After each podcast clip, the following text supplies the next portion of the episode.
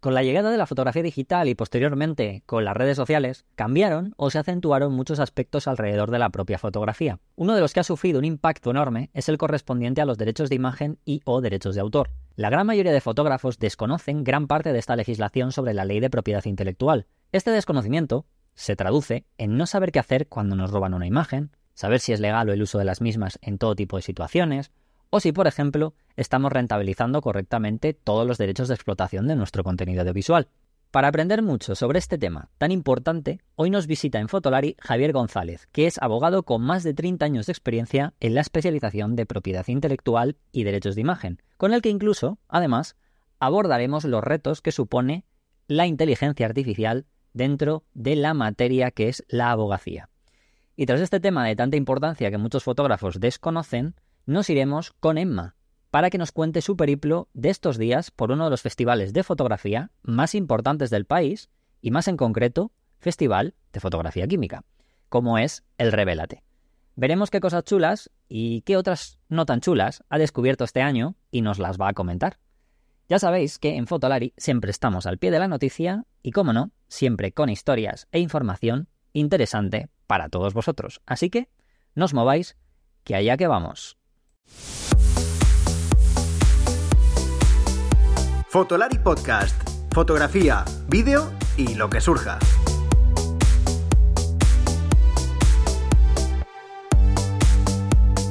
Con Rodrigo, Iker y Álvaro. Un episodio más del podcast de Fotolari y hoy tengo un tema fotográfico, pero que creo que son de estos temas que casi no se suelen tocar hasta que no solemos tener problemas, porque yo creo que aunque ahora seguramente se lo voy a preguntar a nuestro invitado de hoy, que es Javier González, que es abogado, especialista en todo tema de propiedad intelectual, derechos de imagen y demás, estoy seguro que cuando digo esto, de que seguramente ningún fotógrafo entiende de esto hasta que tiene un problema, no me equivoco, ¿verdad, Javier? No te equivocas en absoluto. Parece mentira, pero gente con, con carreras muy, muy, muy dilatadas y con trabajos muy importantes y reconocidísima en el ámbito de la, de la fotografía y con una experiencia tremenda. Parece mentira, pero llega un momento en el que se bloquean y no tienen ni idea de estos asuntos o te dicen cosas que son totalmente disparatadas, que han escuchado por ahí, que han visto en internet y tal. De manera que efectivamente no te equivocas y es una, entiendo que es una apreciación muy acertada la tuya y creo también que es muy acertado el intentar eh, eh, ayudar a la gente y darles unas pinceladas en estas materias. Pues oye, muchas gracias por, por estar con nosotros. Ahora no, te voy a preguntar un poquito porque, bueno, ya lo he dicho fuera de micrófonos, pero yo obviamente no soy abogado ni especialista en temas de abogacía, él lo es más, y yo lo conozco a él porque fue profesor mío eh, cuando estudié hace 15 años en EFTI él sigue siendo docente, ahora nos lo explicará también, aparte, obviamente, de su parte, obviamente, más profesional, que es el tema de ser abogado. Eh, pero, ¿a qué, te, ¿a qué te dedicas aparte de esto que te acabo de decir, Javier? Porque llevas más de, no sé, 30 o más de 30 años en esto. Pues eh, llevo un montón de tiempo, llevo ya un montón de años, desde el año 1985, en el ejercicio de la abogacía. Con, para que la gente entienda bien lo que hago, pues mm, tengo un despacho abierto en Madrid, en el que ejerzo en materias relativas a derecho privado, todo el tema de derecho privado, eh, pequeña y mediana empresa, y, entre uno de los temas que, trato es eh, el tema de la propiedad intelectual, los derechos de autor y los derechos de imagen. Y especialmente en relación con la creación fotográfica, con la obra visual, etcétera, obra fotográfica, visual en general. Bueno, he tenido una amplia colaboración en este, este campo, eh, como tú bien has dicho antes, con, la Escuela de Fotografía FT, en donde además del ejercicio de la abogacía, donde además he dado clases durante muchísimo tiempo sobre todos estos temas.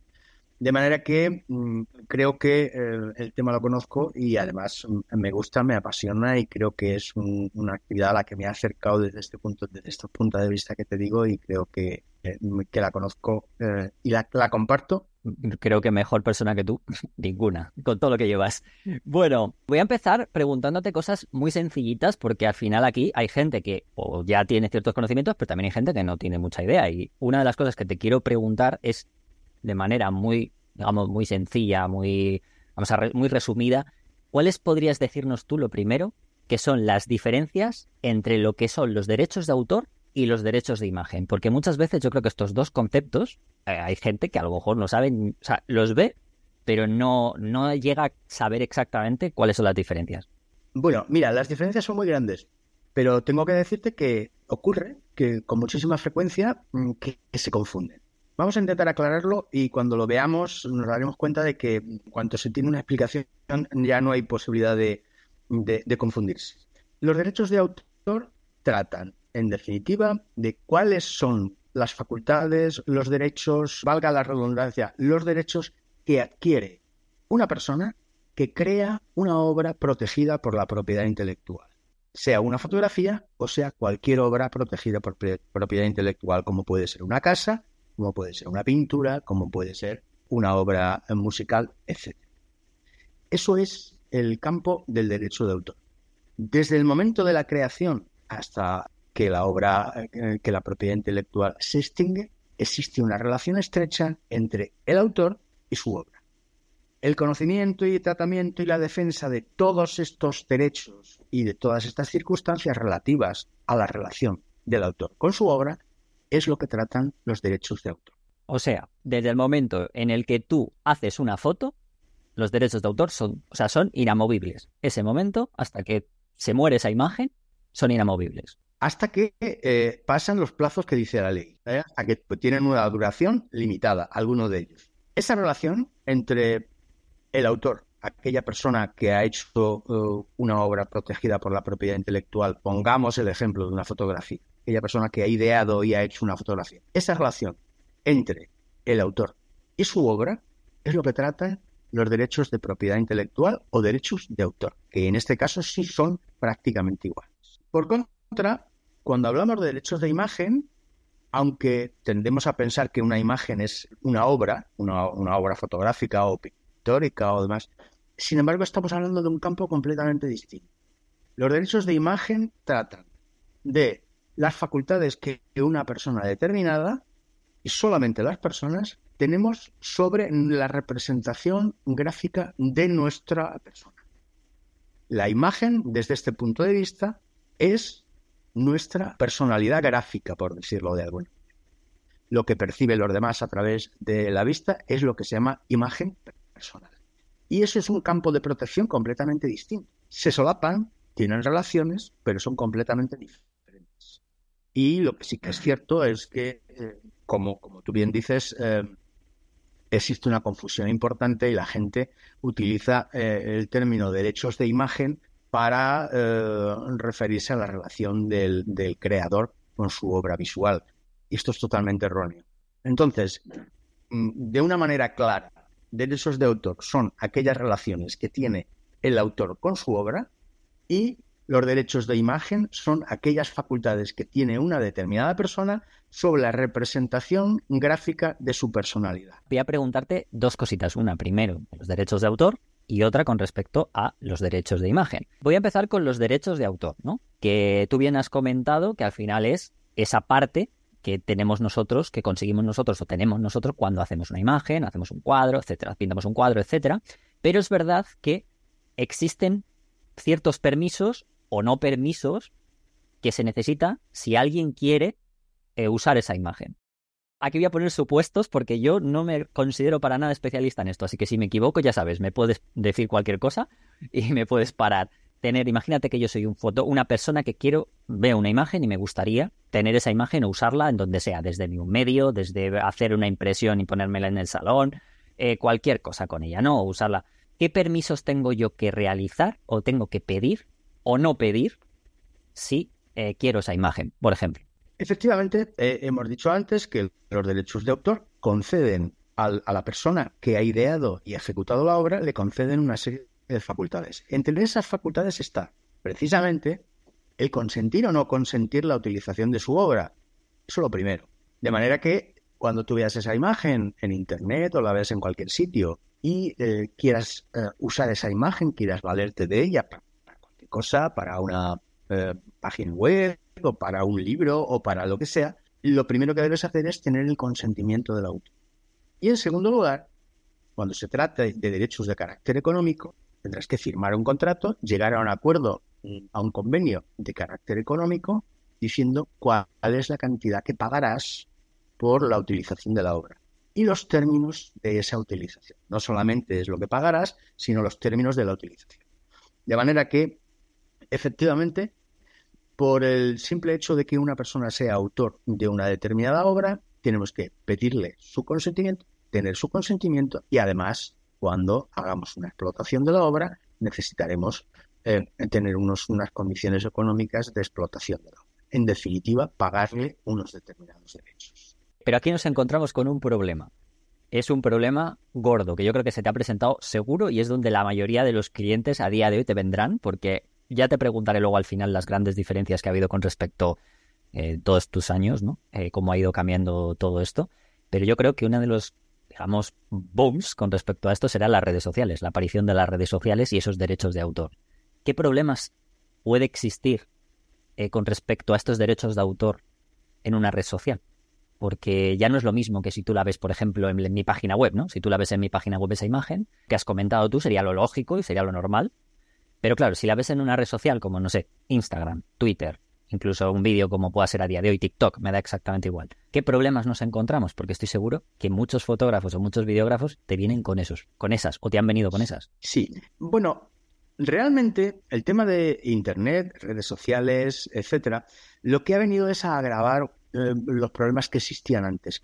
Pero realmente, en definitiva, al final es igual. Es decir, ahora lo que tenemos es una eh, infinidad fotografías, infinidad de imágenes cada vez que abrimos el ordenador. Te metes en una, te metes en, redes sociales o te metes en cualquier sitio y tienes infinidad de imágenes a las que puedes acceder. Pero los problemas siguen siendo los mismos. Es como cuando en el mundo analógico tenías acceso a determinadas obras fotográficas de otra manera. Los problemas son los mismos y las soluciones en definitiva son también las mismas aunque lógicamente con las variaciones correspondientes. En definitiva, lo que he dicho antes es lo esencial, lo que tenemos que tener en cuenta esencialmente, y es que esté donde esté una fotografía, aunque esté en una red social, aunque esté en una, en otra o en una alternativa, siempre hay que pedir consentimiento para usar esa, eh, esa fotografía. Si yo tengo fotografías en mi Instagram, no porque estén en Instagram vas a poder acceder a ellas libremente tendrás que contar con mi consentimiento para poder acceder a ellas y poderlas poder utilizar. Las redes sociales, aunque parece que permiten eh, el uso completo de las fotografías que se cuelgan en ellas, realmente lo único que hacen es ofrecer una posibilidad limitada de acceso a una determinada imagen. Las fotografías que yo tengo en mi Instagram, lo que estoy diciéndole a la gente es, oye, mira, qué fotografías tan chulas tengo sobre esto, sobre lo otro o sobre cualquier cosa, puedes verlas y puedes, y aquí tienes posibilidad de admirarlas y verlas. Pero no significa que esté diciéndole a la gente o que le esté dando consentimiento para que se las bajen y las exploten. Claro, porque aquí entra el otro punto. Sí que es verdad que hay que mirar bien la letra pequeña, que eso es a lo que me, me, refiero que te imaginarás cuando dices que los problemas se resuelven más o menos parecidos, porque al final todo va bajo una legislación que estará ahí, ¿no? Unos derechos que estarán ahí puestos cuando tú firmas, y eso sí que es verdad que ahí es donde está un poco el desconocimiento de que no nos paramos a leerlo y cuando no podemos sacarla de esa red social, pero sí que es verdad que, por ejemplo, en Instagram, si te da la opción de compartir un contenido de otra persona, por ejemplo, de manera usando el botón de compartir siempre que exista, no usar una captura de pantalla, por ejemplo, y todo esto, eh, me imagino que mientras sigas las reglas de la red social que previamente tú has firmado, eso estará correcto y no tendrás capacidad tú tampoco de poder quejarte, ¿no? De manera incluso legal. Vamos a decirlo así, ¿no? Exactamente. Lo que he querido decir antes y estaba intentando más o menos explicar es que cuando tú cuelgas unas fotografías determinadas en una red social, lo único que estás haciendo es permitir que todos los usuarios de esa red social hagan el uso que esa red social establece. Si eh, yo permito eh, que las fotografías se compartan con otros eh, usuarios de la red social, entonces eso estará permitido. ¿Por qué? Porque yo he aceptado los términos y condiciones de Instagram y sé que otros eh, usuarios podrán usar las fotografías, podrán verlas, usarlas, etc. Lo que no puedo hacer y en donde ya mm, tengo que solicitar un consentimiento expreso, lo que no puedo hacer es una captura de pantalla, una em, coger la foto de cualquier otra manera técnica y valerme de ella. Pero en la red social, obviamente lo que estás dando es el consentimiento para que se produzcan los usos que las reglas de la red establecen. Ahí hay un, no sé si, no lo voy a llamar vacío legal porque eso no es vacío legal. Simplemente lo que, lo que creo es que hay desconocimiento. Y es, tú lo has dicho, tú puedes, mediante un botón de compartir, por ejemplo, puedes compartirlo porque la red, social da la opción y además están las bases de la que tú firmas al principio. Lo que no puedes es bajarte esas fotos y volverlas a subir en tu cuenta o otra cuenta, aunque esté a la misma red social. Eh, no, es que hay muchas veces ahí esa, esa jugada en la que dice, no, si está subido en Instagram, yo puedo subirla a Instagram, ¿no? Digamos que es la manera de compartir esa imagen, sí que es donde está un poco ese juego, ¿no? Que se hace. Efectivamente, solo puedes compartir de conformidad con las reglas de la red social, que son las que tú te has eh, obligado a respetar y las que conoce también aquella persona que, pone unas determinadas fotografías en Instagram. Si yo cuelgo unas fotografías en Instagram, me fío de que va a tener la protección que me dan las reglas de la red social. Se va a poder compartir con otros usuarios, pero la gente no va a poder bajarlas y no va a poder explotarlas o no va a poder hacer otros usos. Entonces, los usos permitidos por la red son aquellos que yo estoy concediendo a la gente. Y nada más, solamente. Esto, esto te lo pregunto yo de cara un poco al desconocimiento. Creo, ¿no? Es un poco de lógica, pero tengo desconocimiento total. Y es si yo hago esa, yo me bajo esas fotos eh, de manera, por ejemplo, de Twitter, me bajo una foto que ha subido otra persona en su tweet y la vuelvo a subir en un tweet mío, eso ya estaría mal. Si la persona que son suyas sus fotos, digamos, denuncia que las quiten, eso. Pero aunque yo no tenga la seguridad de que eso va a ser explotado, aunque yo, por ejemplo, diga, me diga a la persona, no, no, si yo no voy a hacer dinero con ello, ¿eso importa o no importa esa explotación real? O sea, que tú mm, tengas un poco, no tengas la certeza de que la va a explotar o tengas la certeza según él. Eso da igual, ¿no? Que se explote o no se explote realmente va a influir en, en las indemnizaciones que tú puedes pedir. Pero efectivamente, como tú bien dices, el tema es salirte de los usos permitidos por la red. Ese es el límite. Obviamente, si además de eso haces una explotación y consigues un montón de dinero, pues esa, esa, explotación va a ser la que va a determinar cuáles son la indemnización de daños y perjuicios como consecuencia de esa, de explotación ilícita. Pero básicamente lo importante es que siempre que te mueves en una red social tienes que eh, respetar la red, las normas de esa red social. Y solamente puedes hacer esos usos. No te puedes extralimitar. Eso es lo, realmente importante. Te voy a hacer una pregunta para orientada a todas estas personas que en algún momento les pasa esto y no saben cómo actuar. O sea, ¿cómo, qué, les qué me recomendarías? A mí, por ejemplo, que yo soy fotógrafo también, ¿no? y también, cierto, alguna vez me ha pasado, pero bueno, lo he podido resolver de manera pacífica. Pero imagínate que me pasa a mí algo con respecto a esto, me roban una imagen. ¿Qué debería hacer? Lo primero, Aparte, obviamente, no consigo resolverlo de manera amistosa, obviamente ya luego eh, contactar a un abogado, por ejemplo, en tu caso y tal, pero ¿cuáles son las cosas que tú me recomendarías, sobre todo para tener esas pruebas y que tú, por ejemplo, como abogado puedas defenderlo, ¿no? De manera más correcta o que tenga más posibilidades yo de ganar con respecto a esto. Hay que tener en cuenta que cuando tienes un conflicto de este tipo, si quieres arreglarlo, tendrás que tener unas pruebas de lo que ha pasado. De manera que, desde un punto de vista eh, eh, preventivo eh, y enfocado un poco a mantener tus derechos, debes hacer alguna mm, técnicamente algún tipo de acción que permita acreditar que te han robado una fotografía. Y esto puede ser dependiendo de las circunstancias de, cada momento, ¿no? Pues hacer una mm, o bien, por ejemplo, imagínate que, que tu fotografía aparece en eh, la web de alguien. Pues puedes hacer una captura de pantalla, por ejemplo, o, si unas fotografías de muchísimo valor, unas imágenes de, muchísimo valor, incluso hasta irte en notario, o incluso enseñarlo a, determinadas personas que te pueden valer en un momento determinado como testigos de que en la página web de una determinada empresa está tu foto, etcétera. Siempre debes tener, em, tomar alguna acción em, encaminada a poder acreditar que te han robado una fotografía y que se ha usado en otros sitio. Eso es lo primero. El segundo de los pasos que yo, que yo mm, siempre, porque esto es muy frecuente, el segundo de los pasos que yo siempre recomiendo es dirigirte amistosamente a quien haya realizado un uso ilícito de tu, de tu imagen, informarle de los derechos que tienes, decirle que tú eres el autor e informarle de cuál es el coste de la explotación de tu obra.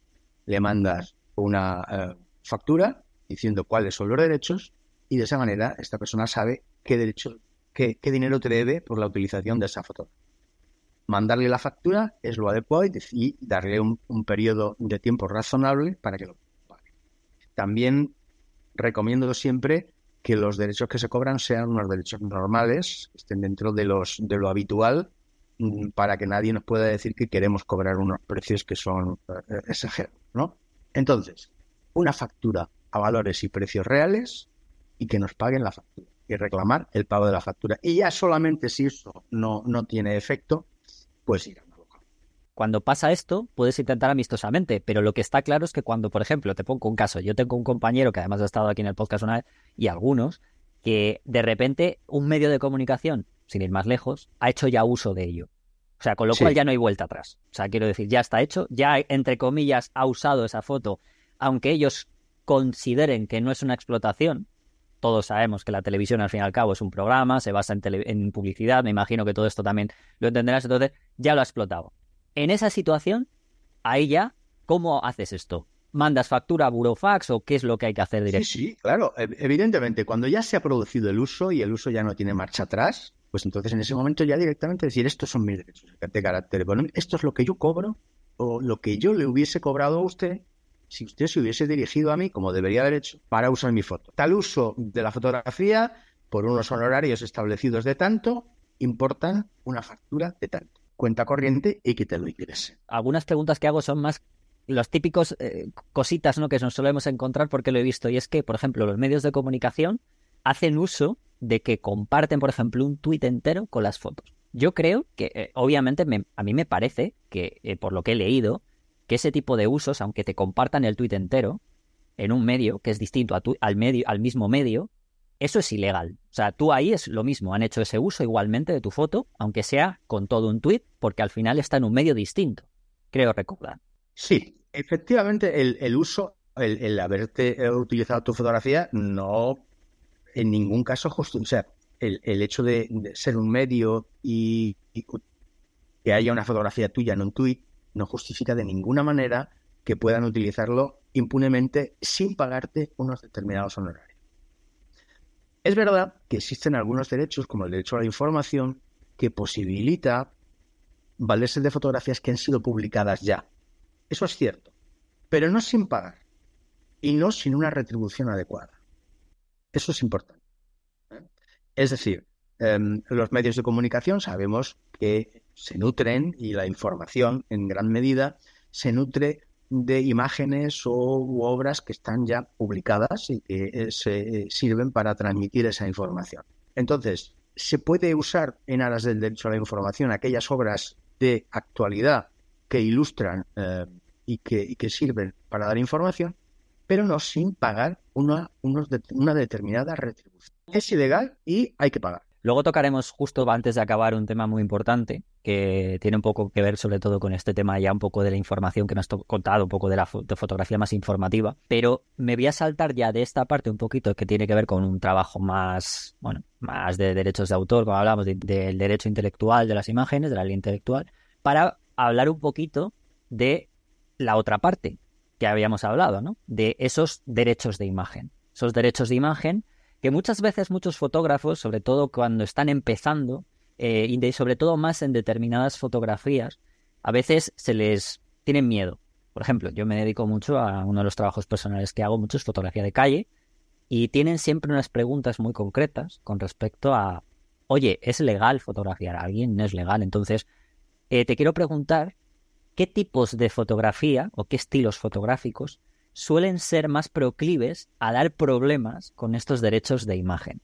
Lo que tú te has encontrado con estos últimos años, ¿no? En todos estos últimos, todos estos años que has estado ejerciendo. Bueno, pues eh, efectivamente, como tú bien dices, em, donde surgen más dificultades es en la fotografía de calle. Además, ahí surgen dificultades y además la gente no tiene las ideas claras. La gente piensa, los fotógrafos, incluso gente con muchos años de trabajo, piensa que porque una persona esté en la vía pública, se le puede fotografiar con libertad. Entonces ahí es donde surgen realmente los, los, problemas. Y ya te digo, es curioso, por decirlo de alguna forma, que gente que lleva muchos años trabajando tenga unas ideas tan equivocadas. Entonces, la idea de la que hay que partir en todo esto es que toda persona es propietaria absoluta de su imagen personal y a partir de ahí es cómo tenemos que empezar a funcionar. Pero ese es el punto de partida. La disponibilidad absoluta por parte del titular de su propia imagen, de su imagen personal, de la representación gráfica de su personalidad. Hay algunos, vamos a decir, algunas salvedades en esta ley, ¿no? Porque yo sé que yo además lo sí que me, este, en este caso concreto sí que me lo he estudiado mucho, ¿no? Entran temas, no sé, me dirás tú, pero por ejemplo, que la persona no sea reconocible o que salga en un porcentaje pequeño de la imagen como mero accesorio. ¿Me podrías decir, por ejemplo, a alguien que se dedica a la fotografía de calle, cuáles podrían ser algunas cosas en las que tener en cuenta para decir, oye, vale, estoy haciendo esto, pero no estoy invadiendo esa, digamos, esos derechos de imagen? Efectivamente, hay para todo principio general, por muy general que sea, existe una excepción. Y en, esta materia no podía ser de otra forma. Entonces, aunque partamos de ese principio de que toda persona tiene plena disponibilidad sobre su propia imagen, después la ley también nos dice cuáles son las excepciones a este principio general. Entonces, eso es fundamental porque en las excepciones es donde nosotros podemos trabajar. Es donde nosotros podemos captar la imagen de alguien y por eso necesitamos conocerlas muy bien. Cuando nos movemos en una excepción, cuando nos movemos en un campo que yo libremente puedo transitar y que yo libremente puedo captar. Las excepciones las hay de muchísima importancia, pero por ejemplo, la que hemos visto antes es la más importante de todas y es el derecho a la información. Siempre que yo esté captando la imagen de una persona para dar una información veraz y de interés público, siempre tengo la posibilidad de captar la imagen de una persona sin cometer una intromisión en, sus, eh, en su derecho a la propia imagen. Obviamente la información ha de ser veraz y, como hemos dicho, de interés público. Puede tratarse de un interés estrictamente privado, sino de interés público. Pero es el campo más importante y es donde los, tribunales dan constantemente la razón a los eh, fotógrafos. Otras excepciones también de mucha importancia son, por ejemplo, las personas públicas que están en personajes en lugares públicos la persona pública entendiendo por cargo público o persona que ejerce una profesión de proyección pública cuando está en lugares públicos, en una playa, en el campo, en la vía pública, etcétera, en ese momento también puedo captar su imagen. Esto es uno de los motivos por los que cuando se habla mucho, por ejemplo, de paparazzis, que muchas veces nos llevamos las manos a la cabeza, claro, estas personas o estos famosos muchas veces Mm, realmente, aunque intentaran denunciarlo, no podrían denunciarlo por este camino, me refiero. Luego habrá otros caminos, que a lo mejor, pues no sé, eh, habrá otros caminos de, legales, pero con respecto a esto, no pueden, ¿no? Bueno, el tema de los paparazzis tiene, tiene montones de matices. Todo va a depender de esto de lo que yo te estoy diciendo en realidad, de que se cumplan estos requisitos. Si el paparazzi sigue a una persona que tiene el concepto de, este persona de carácter público, es decir, cargo público o persona que ejerce una profesión o actividad de proyección pública y lo hace en la vía pública o en otro lugar abierto al público, el paparazzi lo tiene claro, puede hacer esta fotografía. Ahora bien, se dan montones de situaciones grises y muchas veces no se cumplen estos requisitos. A veces las imágenes se captan en lugares que no son públicos, en una casa, en unas dependencias de una casa, por ejemplo, y esto no es un lugar público, en un establecimiento, como puede ser un restaurante, en un hotel, y a veces también ocurre que las personas que nosotros pensamos que son personas de carácter público no lo son. Podemos pensar, por ejemplo, que algunos de estos famosos o famosillos que, que están en la prensa rosa, que son personas de carácter público y resulta que no lo son, porque no ejercen ningún tipo de actividad profesional que tenga esa consideración de pública. Mil matices y siempre hay que analizar caso por caso para saber si el fotógrafo está protegido para poder hacer esa fotografía. Te voy a preguntar un caso concreto para acabar también hablando con tema de famosos o bueno, o lo que se denomina. Últimamente también ha habido algunos problemas con algunos fotógrafos que se dedican, por ejemplo, al tema de un fotocall o a una rueda de prensa, por ejemplo, una rueda de prensa en la que presentan, yo, qué sé, desde una serie, llaman a toda la prensa, vienen dos fotógrafos y está, por ejemplo, uno de los actores o uno de los cantantes de esa obra de teatro o yo qué sé, o gente que pasa por el fotocall de, de un estreno de una película en el que, bueno, ya sabes, desfilan muchos famosos delante de un fotocall. Ha habido muchos problemas, bueno, muchos no, pero ha habido unos cuantos problemas en cuanto a que hay algunos de esos famosos que ha visto esa foto de alguno de estos fotógrafos, ya sea por agencia, ya sea fotógrafo freelance, pero que le han, le han acreditado para esa posición, y han cogido esa foto de cualquier lugar eh, y la han puesto en su Instagram, la han compartido en su Instagram de manera personal, como hablábamos antes, y se han intentado defender con respecto a que es su imagen, que ellos pueden coger esa foto porque les están haciendo una foto a ellos y ellos son dueños de, su imagen. En este caso concreto, ¿valdría lo que tú me estás contando? ¿Tu imagen en sí está siendo pública? ¿La estás dejando ahí un poco a que cualquiera fotografíe y por tanto antes de tú coger una foto libremente me tienes que pedir permiso o en su caso pagarla? Cuando hemos visto al principio, me has preguntado por las diferencias que había entre derechos de autor y derechos de imagen, te he dicho que son campos distintos, pero que hay eh, determinadas eh, zonas en las que se solapan, en las que tienen una relación. Hay campos en los que tienen una determinada relación que hay que saber. En el ejemplo este que tú me dices, alguien que se ve captado en una fotografía, en un fotocall, dice, esta fotografía en la medida en que yo soy el sujeto que sale en la fotografía, la puedo utilizar. Es decir, puedo tener facultades de utilización o facultades de explotación sobre una obra que no es mía. Y esto no es correcto. El simple hecho de haber sido objeto de, una obra fotográfica no implica que tengas disponibilidades de, de derechos de autor.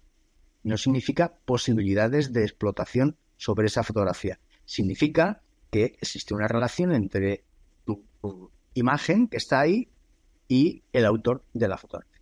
Los derechos se han solapado y el autor necesitará el consentimiento de la, foto de la persona fotografiada para captar su imagen y al revés, la persona fotografiada tendrá que conceder derechos al autor para que pueda explotar la fotografía. Este espacio, como un fotocall, podría ser un espacio público, eh, digamos, es un evento de interés, porque claramente las personas que lo han organizado yo qué sé, vamos a poner una productora o una agencia de comunicación, etcétera, monta todo este tinglao e invita a ciertos famosos a un evento que aparentemente esto es un espacio público, no es un espacio público, por tanto es derecho a la información, no es derecho a la información. Es un espacio público, no me cabe la menor duda, porque es un espacio que está montado para eso, está montado al efecto. E igualmente, es un espacio, eh, igualmente la persona que está ahí, normalmente es porque es un profesional del medio, es un profesional de una, mm, de una actividad que tiene trascendencia de carácter público. Entonces, sí se dan los, los requisitos para captar la imagen de esa persona. Pero la cuestión es, ¿se dan además los requisitos para explotar esa imagen? Entonces, no es suficiente. Ahí se tienen que dar los requisitos de todas las cuestiones para que yo pueda coger una imagen de ahí y ponerla en un medio y captar y, utilizar económicamente esa imagen. La duda está, sobre todo, en si la persona que capta esa imagen puede explotar esa imagen que capta, porque por el otro lado, por lo que tú me estás comentando, no la puede captar, no la puede explotar libremente sin, sin hablar con la persona que ha fotografiado. Efectivamente, esa es la duda, esa, esa sería la solución. Es que te pregunto esto porque ha habido redes sociales sobre todo, hay mucha gente joven, pues actores, etcétera, etcétera. Creo que la última polémica con un actor de la serie Élite, que una serie de Netflix que hubo que tuvo estas estas cosas, pero también hay muchas veces que es un no es un fotocall, a veces también pasa que es lo que decíamos, ¿no? Es una rueda de prensa o una reunión para la prensa en la que esa la persona encargada de realizar ese medio de comunicación, ya sea la gente del propio actor o de la gente o las personas que montan esa, esa película, o sea, todo lo que sea, ¿no? La productora, traen a esa persona a un espacio que no es público, e, entre comillas, y es también donde también podría estar también esos matices, ¿no? Por ejemplo, un teatro, un interior de un teatro.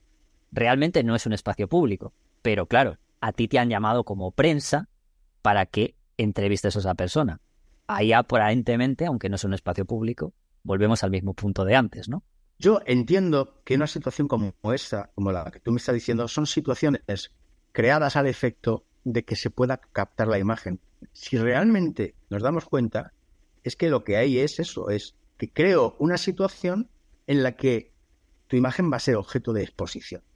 Por tanto, mm, sostener después que no existe consentimiento para la captación o reproducción de la imagen es muy complicado.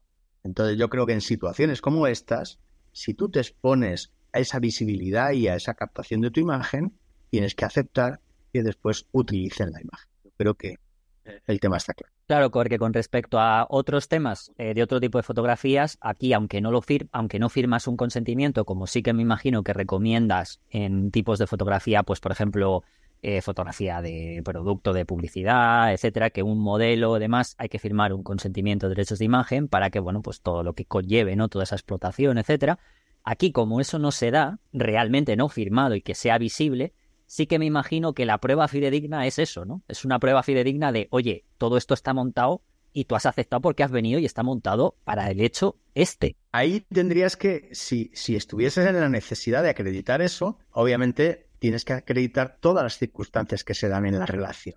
Tienes que decir que eso se trata de, se trata de una de un acto organizado al efecto por la parte de la productora o por parte de la gente de, de la actriz o por parte de la empresa que está explotando, en fin. Con mismos emails que te manden con respecto a una convocatoria de prensa, por ejemplo, ¿no? E incluso en muchísimas ocasiones con la simple exposición de todas las imágenes que se crean en esos en esas situaciones es suficiente porque nos permite darnos cuenta de que realmente son situaciones en las que se busca eso, se busca que se hagan fotografías, esas fotografías trasciendan a los medios de comunicación y que un hecho se haga conocido.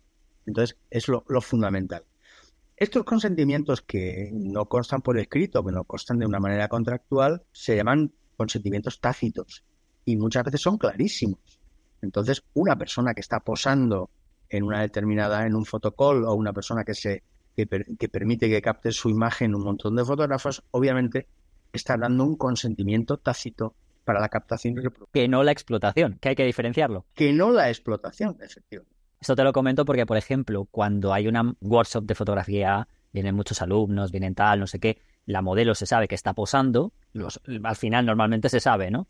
Pero eh, si hace falta que tú muestres un poco el consentimiento. Yo me imagino, ¿eh? quiero decir, al final una persona que está posando y se ve en muchas fotografías que está posando, o sea, al final es ese consentimiento tácito que tú puedes, digamos, mostrar, ¿no? Sería un poco eso, en no explotar. Claro, pero aparte de todo, no lo puedes explotar porque en el contenido del propio consentimiento está decir, oye, este consentimiento es para qué?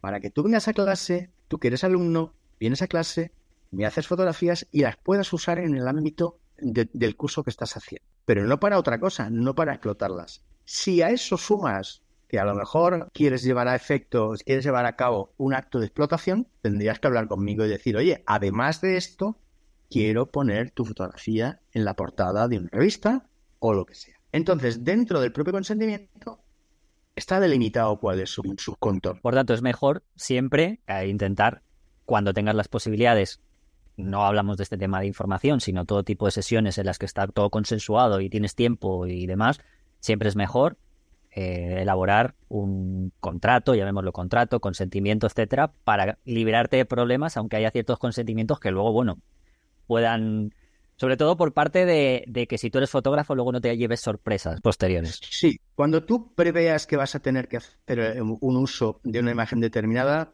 busca siempre como profesional el tener algo firmado. Es fundamental. Incluso, aunque no sea en contrato, porque yo tampoco recomiendo en estas circunstancias, tampoco recomiendo propiamente contratos. La gente ve un contrato y se asusta.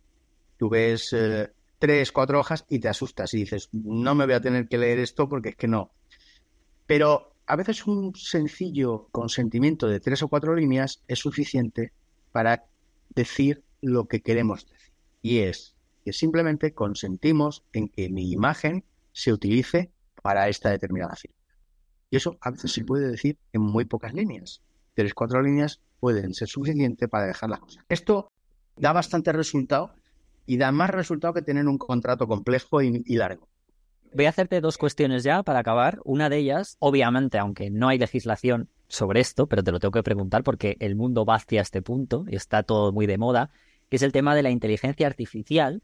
Te quiero preguntar esto un poco tu opinión hacia dónde estás viendo, si estás empezando ya a tener gente que te pregunta sobre esto, cómo lo estás viendo tú y cómo lo estáis o cómo os estáis preparando un poco desde todo este punto del tema de, de los abogados, porque históricamente, o por dónde parece que va esto, tiene mucho que ver con ese apropiacionismo que ha habido a lo largo de la historia, pues por ejemplo cuando se hacían colas, etcétera, que es muy probable que a lo mejor se legisle muy cercano a ese tema. No lo sé cómo lo ves tú, pero claro, esa inteligencia artificial, como la estamos viendo, se apropia para poder realizar imágenes de la nada, o bueno, habrá que, habría que distinguir un poco, pero entre varios tipos de inteligencia artificial, pero sobre todo está en la que crea imágenes de la nada, es más propia de ese apropiacionismo. ¿Cómo lo estás viendo tú, con opinión personal? ¿Cómo, se estás, ¿Cómo te estás preparando o cómo se estáis preparando compañeros tuyos de, este, de estos temas para lo que se viene encima? Que ya lo tenemos encima, pero... El tema de la inteligencia artificial es, y la creación mm, eh, intelectual es apasionante, porque eh, de aquí a muy poco tiempo los, programas de inteligencia artificial, todos los, eh, todas las tecnologías de, inteligencia artificial van a estar creando tanto música como pintura, como fotografía, como em, literatura de forma muy solvente. Y esto va a ser un cambio radical en, en el mundo cultural. De momento, ¿qué estamos haciendo? Intentar preguntarnos qué es lo que va a pasar, porque no hay nada de normativa es llamativo porque eh, incluso eh, el proyecto, un proyecto que existe de directiva de la Unión Europea no aclara tampoco este tema, cómo va a ser la creación, las creaciones que se realicen partiendo de obras precedentes. Entonces intentamos un poco utilizar la lógica y utilizar eh, pues todo lo que hay anteriormente. Pero no es, no es un tema, no es un tema sencillo, no es un tema fácil. Lo que tenemos de aquí en adelante, pues hombre, obviamente todo el mundo está clamando ya por una regulación de la propiedad, por una regulación eh, de la inteligencia artificial que sea homogénea en la mayoría de los países, si no en todos. Y, todos estamos expectantes ante ese tipo de eh, legislación que pueda venir. No obstante, todo está por llegar. Un mundo que ahora mismo yo creo que no solo los creadores de contenido y de imágenes y demás, gente que hacemos las imágenes o demás, estamos incluso aprendiendo, pero ya estamos más adelante, estamos por delante, porque ya la estamos creando. Otra cosa es que estamos creando todo bajo algo sin ley. O sea. Sí, hombre, no, bajo algo sin ley no. Sí que tenemos una ley actual. Y lo que no podemos es traspasar, es decir, yo no puedo aplicar un algoritmo de inteligencia artificial sobre una obra protegida hoy en día. Si tú mañana creas una fotografía y hemos dicho que eso es una obra protegida por la propiedad intelectual, y al día siguiente yo le aplico un algoritmo y genero otra fotografía distinta, eso no está permitido y eso nunca va a tener protección. Ahora bien, sí que es verdad que hay determinadas obras, como pueden ser las obras creadas hace más tiempo, o otro tipo de circunstancias en donde hay zonas oscuras. Pero es verdad que partimos de una legislación actual que da una determinada protección y esa protección de la ley, esa no la va a alterar la inteligencia artificial. Esa ley es la que yo te comentaba del apropiacionismo, ¿no?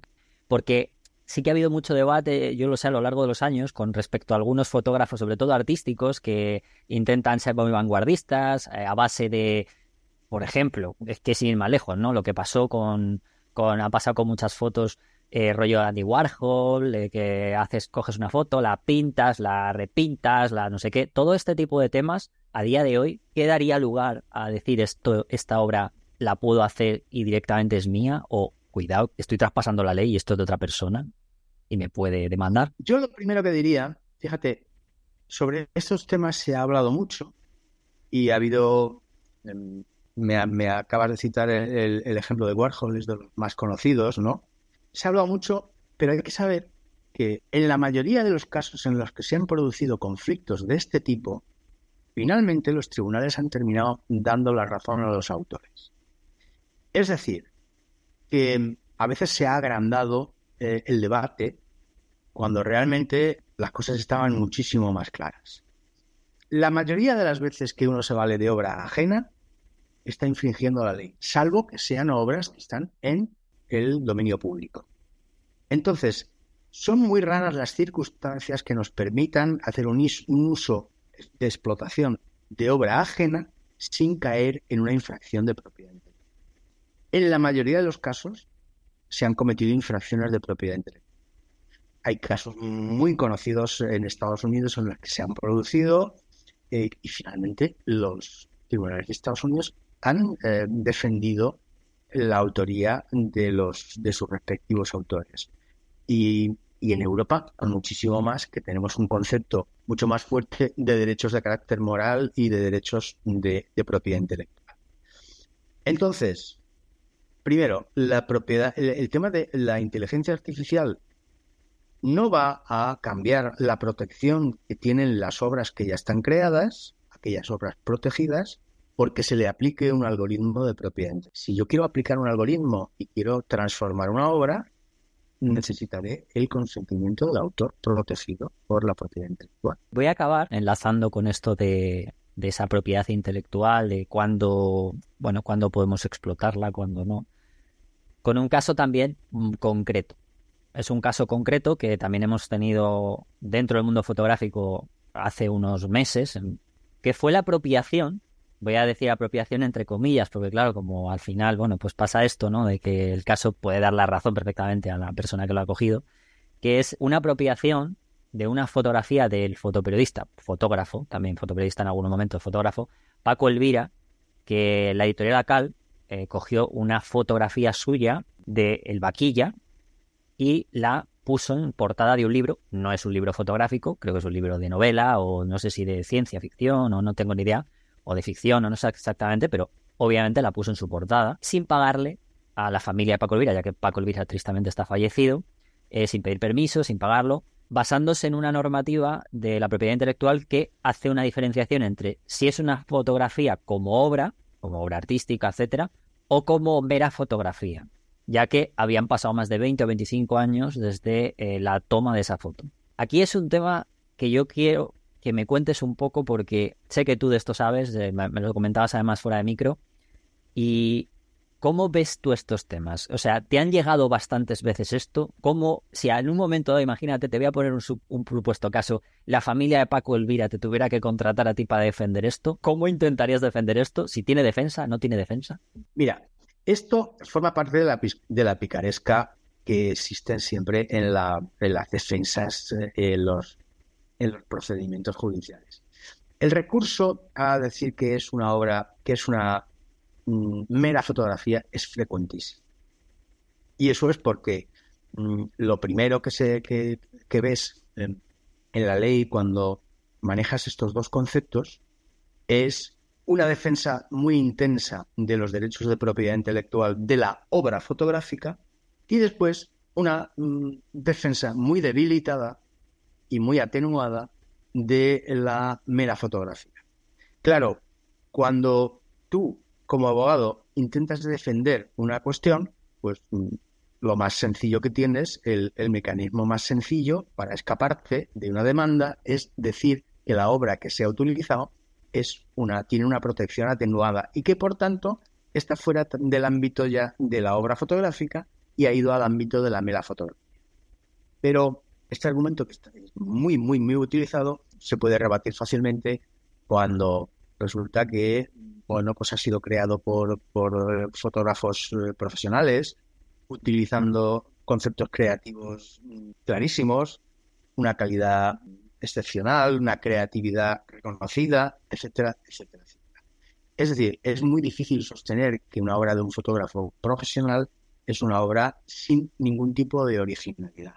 Realmente la ley, cuando en, el libro segundo trata de la mera fotografía, está hablando prácticamente de obras o bien realizadas por personas que manejan, eh, que manejan aparatos, pero sin darles un aprovechamiento suficiente, la mayoría de los aficionados a la fotografía, o bien por máquinas. Es decir, la mera fotografía es muy difícil que pueda, que pueda atribuírsele a fotógrafos profesionales o fotógrafos que están trabajando, que están concibiendo obras y que están realizando obras eh, con un contenido de originalidad ambicioso. En este caso, eh, la foto es un retrato del vaquilla en este caso que está posando y encima está, bueno, con los brazos hacia adelante enseñando un tatuaje que tiene en el antebrazo, ¿no? O sea, se ve prácticamente que es una foto que no es, digamos un poco, podríamos decirlo, lo has llevado un poco al camino de algo más costumbrista, no es nada costumbrista. O sea, es algo que es, se nota que hay una complicidad entre el fotógrafo y el retratado, porque encima está haciendo una acción que yo tengo muy claro que o ha salido del propio retratado o se le ha pedido el propio fotógrafo. No es una situación que ha ocurrido sin que haya una interacción entre ambos. Por lo tanto, yo creo que también eso tendrá que ver un poco con el tipo de foto que hagas, ¿no? También, no solamente del propio fotógrafo. Si tú me dices que esa fotografía es así, está claro que la fotografía hecha, está hecha con una intencionalidad. Tú retratas a un determinado eh, personaje, si ese personaje tiene unas determinadas características, pues haces que tenga una actitud en la fotografía, que enseñe unos tatuajes, los tatuajes tendrán unos motivos, etcétera, etcétera, etcétera. Entonces, se ve que hay por parte del autor un haber pensado la obra y haber llevado a efecto eso que el autor ha pensado. Es decir, es una obra hecha con creatividad, con una plena conciencia de lo que se quiere hacer y con los medios técnicos adecuados para poderlo hacer. Vamos, que es algo que es habitual que se te presente, ¿no? O sea, lo has visto bastantes veces. Esto ocurre con mucha frecuencia. Es uno de los medios, de, es, una de las cosas que te encuentras casi siempre. Casi siempre. En este momento, si, te, si le ocurriera a cualquiera, obviamente, mm, sobre todo gente más con más años, porque al final esto tiene que ser a partir de que haya pasado una cantidad de años. No se puede catalogar media fotografía algo que a lo mejor lleve 10 años, ¿no? O 15 años, ¿no? Tiene que haber pasado una cantidad de años. No, no, no, no es eso exactamente. La cuestión está en que eh, la protección que da la propiedad intelectual, es decir, los derechos de autor, tiene una determinada duración y la protección de, los, de la mera fotografía tiene una duración muy inferior. En definitiva, cuando hablamos de obra fotográfica, estamos hablando de una protección de la vida del autor más 70 años y cuando estamos hablando de eh, una la protección que da la mera fotografía, estamos hablando solamente de una protección de los derechos, solo los derechos de explotación durante 20 años. O sea que en realidad es la explotación, pero los derechos. Exactamente. Entonces es que la fotografía, aparte de, que se pueden explotar libremente a partir de esos 20 años, se puede omitir, por ejemplo, el nombre del autor, porque se pueden prescindir de los derechos morales o se pueden modificar las fotografías porque no hay un derecho a la integridad de la obra del autor o se puede utilizar en la forma que quiera aquella persona que tenga intención de usar que me has dicho los derechos morales de eso, de poner el nombre del autor. Para terminar, porque ya digo que es que estos son un montón de temas que muchos desconocemos, así que yo lo que luego cuando acabe invitaré a la gente a que si tiene algún problema legal o lo que sea, que visite tu web porque además tienes artículos interesantes, además, y si tiene algún problema legal, pues obviamente se ponga en contacto contigo. Voy a hacer una pregunta con respecto a eso, ¿no? Eh, es muy habitual que se omitan a día de hoy el, ya no el copyright, incluso quién es el nombre del autor, la autoría. O sea, se pone una foto. ¿Se puede omitir la autoría en todo tipo de imágenes a pesar de que tú hayas cedido esos derechos de explotación concretos? ¿O hay casos concretos en los que se pueden omitir y otros en los que no? Pongo un caso. Un fotoperiodista lo puede omitir, un fotógrafo que haga o no, o un fotógrafo de publicidad que ha hecho una foto para Chanel, por ejemplo, los puede emitir o no. Eh, en principio, decirte que el tema de la, mm, de la infracción de los derechos de carácter moral es frecuentísimo. Es muy, muy frecuente que se publiquen fotografías sin decir quién es el autor. Muy, muy frecuente. Y, y es uno de los problemas que también resulta más frecuente. ¿Se puede? No, no se puede. Es decir, de la misma manera que existen unos derechos de carácter económico, derecho a cobrar por la utilización de tu fotografía, existen unos de carácter moral que deben respetarse de cualquier forma. Y uno de los más importantes es, el respetar la atribución de la autoría, el decir quién es el autor. Y así como sería inconcebible, por ejemplo, que publicases eh, eh, el Quijote sin decir que es de Miguel de Cervantes, pues no puedes publicar una fotografía sin decir que cuál es el Y eso es eh, así siempre. Solo en, las meras fotografías puedes omitir este requisito. Decir que los tribunales indemnizan solo por el simple hecho de, omitir el nombre de una persona en una publicación. Es decir, que lo sepa la gente, ¿no? si además de no haberte pagado, además no han puesto el nombre, se suman dos posibilidades de indemnización o dos em, ilícitos que habrán de ser indemnizados. Los tribunales lo están haciendo y lo están cogiendo con normalidad. No se puede omitir el nombre de un autor en la divulgación de la obra, sea de cualquier tipo, literaria, eh, pictórica o de cualquier otro tipo. ¿Se puede poner por contrato? No, es no. Los derechos morales son de carácter irrenunciable. Esa renuncia no sería válida. No se puede renunciar a decir que yo soy el autor. No se puede. Categóricamente no. Pero se, se puede renunciar a que no te lo pongan, si no quieres. Se puede. Lo que se puede hacer es no hacer nada si no lo ponen. ¿Me entiendes? O sea, eso sí. Si no lo ponen, pues tú no haces nada, no solicitas que te lo pongan o no pides una rectificación y ya está. Pero no se puede contratar sobre esto. No es un derecho, no es un derecho negociable. Eso, eso es importante porque, eh, claro, a- hay muchas veces que no lo vemos y pensamos, bueno, vale, pues a lo mejor tendrá por contrato eh, estimado que no se lo ponen y le pagan X más, ¿no? Pero si me dices que es irrenunciable, o sea, Es irrenunciable. Y además no es frecuente poner eso. Lo- se suele hacer sin más. Sin más.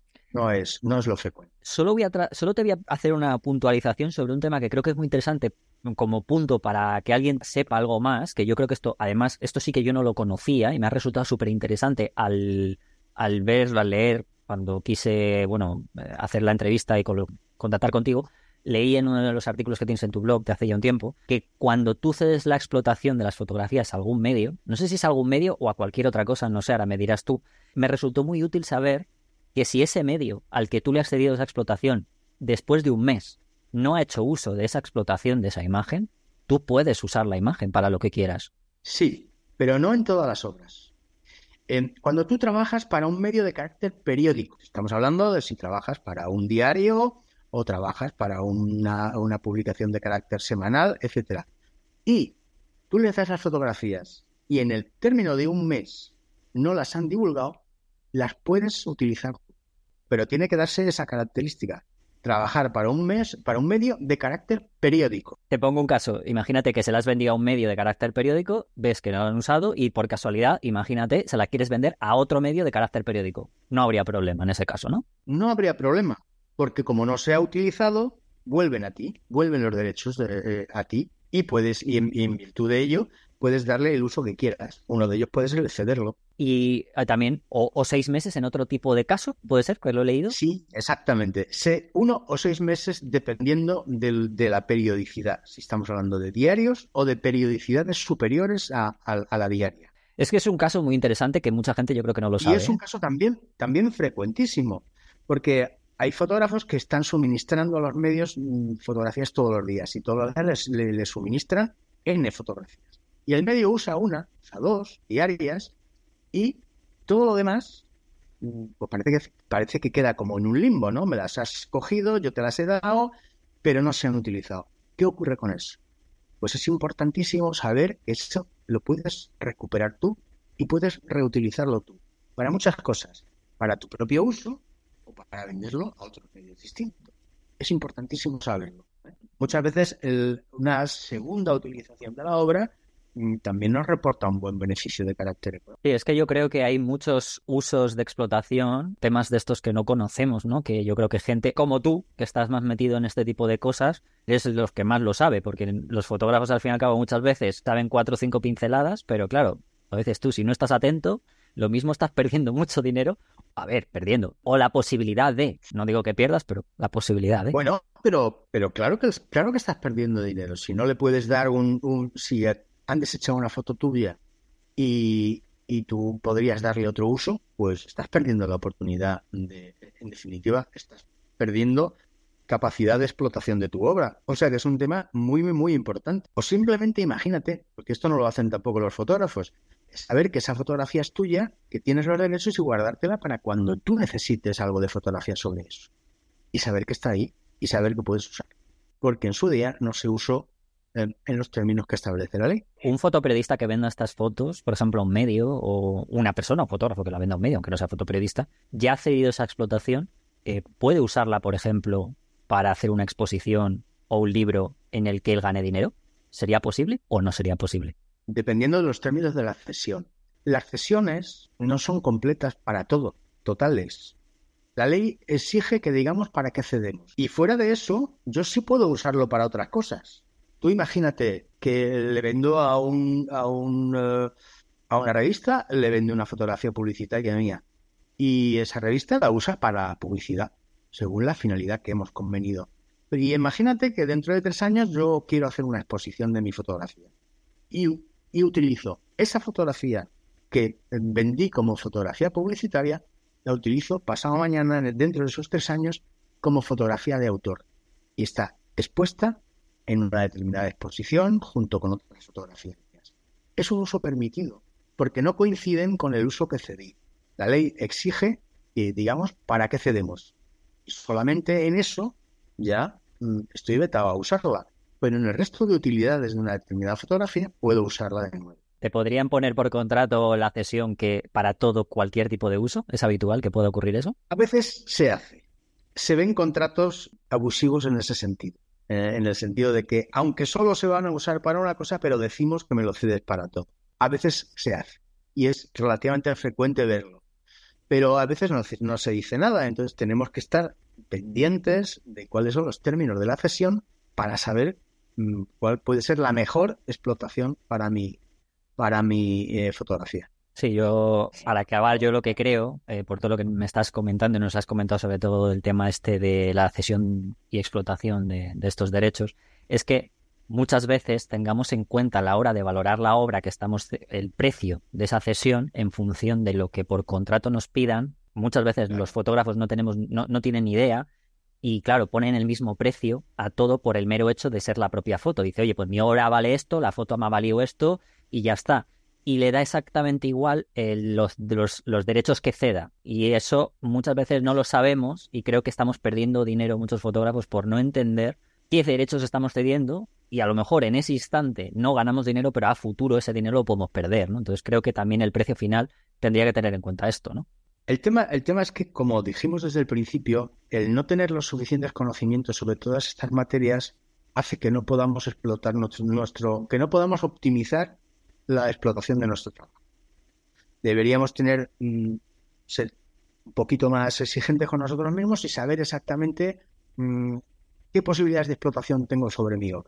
Si cedo para una cosa, lo que tú me estás comentando, ¿no? Mm, puedo reservarme yo el uso para la otra, o si, o imagínate, por ejemplo, una cosa tan frecuente como es el contrato de edición. Pues resulta que sí o sí, indefectiblemente, el contrato de edición tiene una, duración máxima de 15 años. Transcurridos los 15 años, la propiedad intelectual de la obra vuelve a mí, necesariamente, porque así lo establece la ley. Hay montones de fotógrafos que han creado y que han editado libros buenos, súper interesantes, sobre los que podrían recuperar sus derechos de propiedad intelectual y no lo hacen porque no lo tienen, no lo saben. Entonces, efectivamente, no podemos, no, no sabemos explotar bien nuestras obras y deberíamos mm, incidir un poco en esto para tener una mejor capacidad de explotarlas y en definitiva vivir mejor de nuestro trabajo, que es lo que todo el mundo quiere. Pues oye, Javier, ha sido un tremendo placer tenerte, eh, saber mucho más de esto, que la gente conozca mucho más de esto. Obviamente es un tema muy, muy extenso, así está, tú llevas más de 30 años en esto, continúas, o sea, imagínate. Y la gente que quiera saber más de esto, que tenga dudas, eh, me refiero con respecto a, oye, me ha pasado esto y me gustaría ver si, bueno, pues oye, alguna cacharría, cacharrería que le hayan hecho, como yo digo, ¿no? Con respecto a alguna, que hay muchos fotógrafos que desgraciadamente por desconocimiento no saben qué hacer, pues mira, eh, Javier es una persona, como habéis visto, que sabe mucho, ya digo, que yo lo, he contactado con él por conocimiento, porque yo cuando estudié, la escuela donde estudié, pues una de las cosas que me, me ofrecieron, eh, en ese sentido te ofrecía, que sigue ofreciendo, eh, porque sé que se sigue ofreciendo, es este conocimiento, que obviamente es muy extenso, pero por lo menos el saber que hacia dónde tienes que tirar, hacia dónde tienes que preguntar, y Javier es una de esas personas que sabe, como, hemos, como ha demostrado, os dejaré el enlace de bueno de, de, su de la página web de su bufete de abogados para que bueno pues cualquier cosa que, que, realmente necesitéis en ese sentido que él os pueda ayudar. Y, y, nada lo dicho Javier ha sido un tremendo placer. Yo sabía ya de digamos, de, la, de toda la experiencia que tienes. Eh, aquí lo has dejado, lo has dejado patente y de mucho más que sé que sabes. O sea que muchísimas gracias por estar en Fotolari. Pues para mí ha sido también un placer y muchísimas gracias. Y, bueno, pues hasta otra eh, ocasión en que tengamos eh, la oportunidad de coincidir y, y de pasar un rato tan agradable como este. Muy bien, muchas gracias, Javier.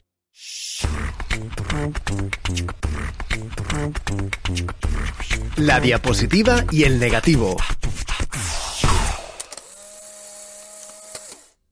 Hoy para la sección tenemos a Emma. ¿Qué tal, Emma? ¿Cómo estás? Hola, Rodrigo. Muy bien. ¿Y tú?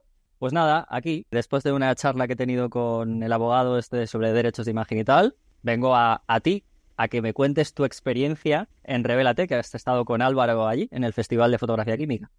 Sí, pues sí, la verdad es que muy interesante. Era Álvaro sí que había estado ya el año pasado, yo soy el primer año que estaba y me ha gustado mucho todo el, el ambiente, el sitio, todo lo que hicieron por allí. Está, la verdad es que está genial. Es un, un buen plan para, para visitar. Qué envidia, qué envidia. Pues cuéntame un poquito. ¿Sabes más o menos cuántos años llevan haciendo esto? Era la edición número 11 ya. O sea que sí. Se van bastante, sí, sí. La verdad es que sí. Sí, y la verdad es que está todo muy bien organizado. Claro, es, está considerado el, el Festival de Fotografía Analógica más importante del mundo. O sea que, que sí, sí, ya, ya saben lo que hacen. Para los amantes de la fotografía química, ya sabemos. Pues nada, cuéntame, ¿qué tal? ¿Cómo ha ido entonces? Sí, te iba a decir, para los amantes de la fotografía química, y no, porque realmente con que te interesa la fotografía, yo creo que ya, ya, va, ya va a gustar a todo el mundo, porque hay, hay muchas cosas. O sea, no, sí que es verdad que el market está, está muy enfocado a la fotografía analógica, pero también se encuentran ahí cositas muy graciosas que, que van a gustar. Cuéntame un poquito entonces qué es lo que habéis visto. Pues mira, es que había un montón de cosas. Había, eh, bueno, te cuento así un poquito en general y luego ya sí que sentamos. Había exposiciones, conferencias, había talleres gratuitos un poquito para la gente que se está como iniciando. Después había también ya un poquito más avanzado un photowall con, con J. Barros y un workshop con, con Blanco Tico había así ya más el fin de semana. Claro, esto está desde el 3 al 18 de junio, o sea que todavía se va a alargar unos días. Lo único que es verdad que el fin de semana fuerte era este pasado, ¿no? Del que hicieron más cosas. Después, eso, había pues, actividades con los que podías ir con, con, niñas y niños. El market, que es uno de los, de los puntos fuertes del festival. Había visionados de portfolio, que también está muy bien, porque la gente que quería enseñar sus trabajos podía, bueno, había que inscribirse y demás, pero podían ir ahí. También había, luego incluso creo que daban premios a, a los, a los mejores portfolios. Eh, había también zonas así como más de relax, era un poquito, estaba muy bien también como punto de encuentro, así si te quieres juntar con, con amigas y amigos eh, aficionados a la fotografía, pues había sitios para pues, tomar tus cervecitas o para los silloncitos ahí para, para pararte un ratito entre las exposiciones y demás. El domingo, es verdad que el sábado por la noche hicieron como una fiesta, que yo la verdad es que ya no me quedé porque estaba muy cansada, pero seguro que estuvo genial. Y el domingo también había vermouth y una paella, o sea, estaba todo muy, muy festivo. Y nada, de exposiciones, las exposiciones había un montón, la verdad, había muchísimas y súper bien porque, claro, esto se hace en Vilassar de Dalt, que es un pueblo que está a como a 20 kilómetros de Barcelona.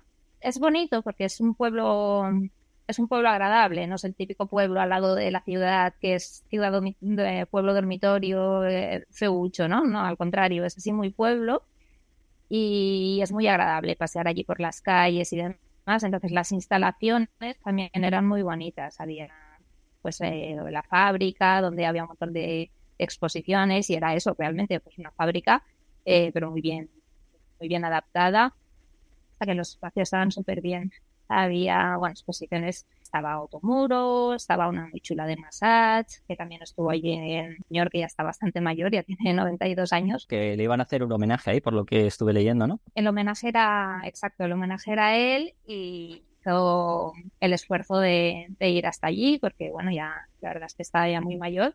Estuvo con, con su, su hija y con, con Chema Conesa. Y nada, es muy, muy interesante y la exposición también muy chula la parte del market, seguro que molaría muchísimo, porque yo os vi, estuve viendo cómo estabais ahí con las fotillos que estuvimos compartiendo ahí y me pareció increíble, sobre todo la cantidad de cámaras que hay de todo tipo. Exacto, hay el market, la verdad es que había muchos stands con, con cámaras eh, analógicas, algunas antiguas y otras muy antiguas. Entonces era curioso de ver esto. También había muchos sitios de carretes que la gente pues aprovechaba mucho porque ya sabes que a veces tampoco es fácil pues encontrar eh, exactamente el carrete que buscas. Una chica que conozco que encontré por allí también había encontrado como una cámara muy antigua de su madre y, no sabía ni qué carrete llevaba porque era de estos raros y allí pues preguntó y, lo encontró. O sea que esto estaba muy bien estuvimos grabando, estuvimos Álvaro y yo grabando por allí, preguntando un poquito a la gente.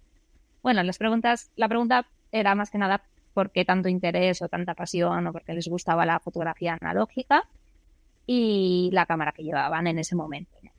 Algunas personas tenían otras en casa, pero bueno, nos centramos más en lo que llevaban. Y curioso, la verdad es que había un poquito de todo y fue, fue interesante. Yo creo que este tipo de festivales, que bueno, en este caso lleva ya bastante tiempo, pero con este auge de la fotografía química, creo que se va a poner, no solamente lo habrás visto tú, sino que yo creo que además dentro de estos, yo que sé, tres, cuatro años de aquí a ahora va a haber todavía más gente. Vamos, yo no he estado, me encantaría ir, tengo muchas ganas de ir, a ver si puedo ir un año, pero estoy seguro que se ha debido hacer más extenso o más grande con respecto a estas últimas eh, ediciones, seguramente, ¿no? Yo creo que es una cosa que lejos de ser un, como se dijo en algún momento, una moda pasajera o demás, es algo que cada vez va a gustar más a la gente, porque claro, ya no, ya no es algo que hagas en tu día a día, sino que ya es más, a lo mejor de manera profesional. No creo que se vaya, aunque sí que se está también poniendo muy de moda en, algunos ámbitos profesionales, pero bueno, creo que va a ser más un hobby que, que a la gente cada vez más le, le va a gustar. ¿Viste mucha gente joven? Vimos, sí, vimos mucha gente joven, pero también mucha gente no tan joven. O sea que, sí que es verdad que hay mucha gente joven interesada, que, es, que llama la atención, porque claro, no, no lo vivieron en su momento, les resulta todo nuevo. Y después, pues gente, claro, ya, ya de más, más mayores, que sí, que empezaron a lo mejor con fotografía química, luego se pasaron al digital y ahora pues lo han recuperado un poquito para, pues eso, o para hobby o para introducirte alguna, en algunas cosas de su trabajo. Sí, sí, pero vi mucha, mucha, mucho margen de edades, había un poquito de todo.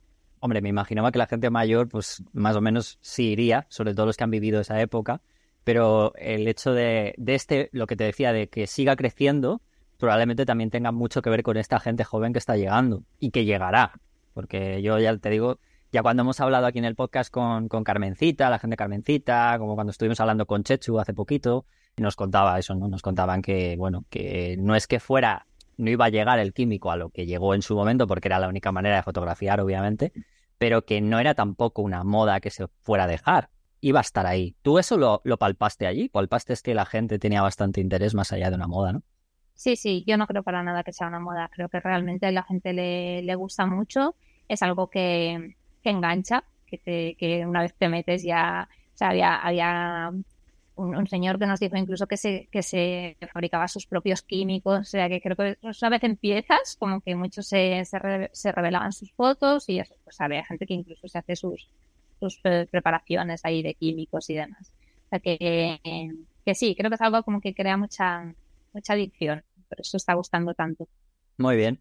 Pues más allá de esto, que es casi todo, vamos a decirlo positivo, pero estoy seguro que alguna cosita bueno, dime las dos cosas o algunas cosas que tú consideras que estuvieron bastante bien y alguna que tú crees que pues se haya podido mejorar o que crees que, bueno, pues que el festival pues a lo mejor ahí, vamos a decir, tampoco negativa, ¿no? A pesar de que sea justamente el palabra que quede muy bien ahora hablando de, fotografía química, pero que quizás pueda mejorar de cara al año que viene, por ejemplo, si ir más lejos. Del, del festival en general, ¿te refieres? Sí, por ejemplo. Yo la verdad es que le pondría pocas pegas porque lo vi muy bien organizado, lo que te, lo que te decía que Vilasa de Dalt está a 20 kilómetros de Barcelona y es muy fácil acceder porque hay yo el viernes que estuve ahí volví en uno de los autobuses eh, de allí, del pueblo, no sea por el festival ni nada, pero que hay muchos seguidos y, y en 20 minutos estás en Barcelona porque va directo. Eh, entonces creo que para la gente, con, aunque no vivan en Barcelona, pero con llegar a Barcelona y luego desplazarse hasta allí, eh, lo tienen muy fácil estaba todo bien organizado, todo no sé, pocas pegas le pondría, siempre se puede poner más, ¿no? Siempre se pueden hacer más, más actividades o, o ampliarlo un poco, porque al final es pequeñito, pero porque la verdad es que el pueblo también es pequeño. Aún así había bastantes bastantes puntos, o sea, no, no, estaba todo concentrado en uno, sino que lo tienes diversificado en distintos puntos del pueblo. Esto también es chulo porque recuerda un poquito como a los festivales franceses, ¿no? Que vas por vas por las calles. Por el propio Arles, sí, sin ir más lejos. Y que vas por las calles y en las mismas calles, pues en las paredes también hay exposiciones y demás. Y esto, pues no sé, yo creo que crea mucha vidilla y que, y que es agradable. O sea, que pocas cosas negativas podría decirte, la verdad. Positivamente, bueno, ya me se está contando, pero hay algo que realmente te haya llamado la atención de manera muy positiva por encima de todo lo demás. Bueno, de, forma muy positiva me gustaron mucho las declaraciones de la gente a la que le estuvimos preguntando por qué les gustaba tanto la fotografía analógica, ¿no? Porque, bueno, lo, lo que casi todo el mundo es que es una manera de desconectarte de las pantallas, de que, de que lo dejas claro. Ahora estamos siempre con pantallas, siempre metidos, pues el ordenador, el móvil. Entonces, esto es una manera como de relajarte, de, de estar contigo mismo, de desconectar y es un, un, no sé, como si pintaras cuadros, ¿no? Una fotografía más tranquila, más sosegada, ¿no? Como más consciente muchas veces, ¿no? Se dice, ¿no? Exacto, que... y que tienes que, tienes que volver a pensar mucho en, en, fotografía, porque es verdad que nos comentaban que, pues claro, ahora con el móvil hacemos que 200 fotos Un montón, y la claro. mayoría son de, del ticket del, del, restaurante o de, o de cosas absurdas que luego ni siquiera vas a imprimir. Entonces, las que se hacen con analógico, pues normalmente están muy pensadas porque tienes un límite de pues tu carrete y tal, y después que, que te tiene que salir eh, bien. Por el dinero sobre todo, porque con lo que cuesta los carretes ahora, esa, claro, eso sería lo que te he comentado, la, la, parte positiva de que, y también que ahora creo que es algo que valoramos mucho más, porque claro, cuando solo había fotografía química, pues tampoco te parabas a pensar si, si realmente lo hacías de una manera o de otra, pero ahora se valora más. Y lo único, lo único negativo, que también coincidía todo el mundo, pues es los precios, ¿no? Porque los, los carretes están muy caros y, y, entonces pues algo que a lo mejor la gente haría más a menudo pues eh, muchas personas se tienen que, que, limitar un poquito con esto. Y también las cámaras que que está muy de moda ahora la fotografía analógica y que y que bueno a lo mejor con las cámaras sí no sé. Hay una burbuja con ciertos modelos que es increíble. Claro. Entonces bueno pues es un hobby caro. Es un hobby caro no no es barato. Y lo que te digo, pues a lo mejor hay, gente que sí que lo haría más a menudo y bueno, se limita un poquito con esto. Esa es la parte negativa del analógico, que eso a lo mejor sí que sí que si ven que la gente tiene muchas ganas y cada vez hay más mercado, pues a lo mejor también llega un momento que vuelven a bajar un poquito los los precios, ¿no? Porque antes los carretes pues tampoco era una cosa especialmente cara. Eso es más ahora. Claro, todo va a depender de oferta y demanda, imagino, dependiendo de la cantidad de gente que lo quiera hacer y veremos un poco los costes que también tengan, que es lo que nos comentaban muchas veces los de Carmencita con respecto al tema de los, de los carretes, que al final lo que el problema que tienen es que los costes al no hacer tanto, pues eh, son bastante más grandes. Entonces, bueno, pues es el precio que hay.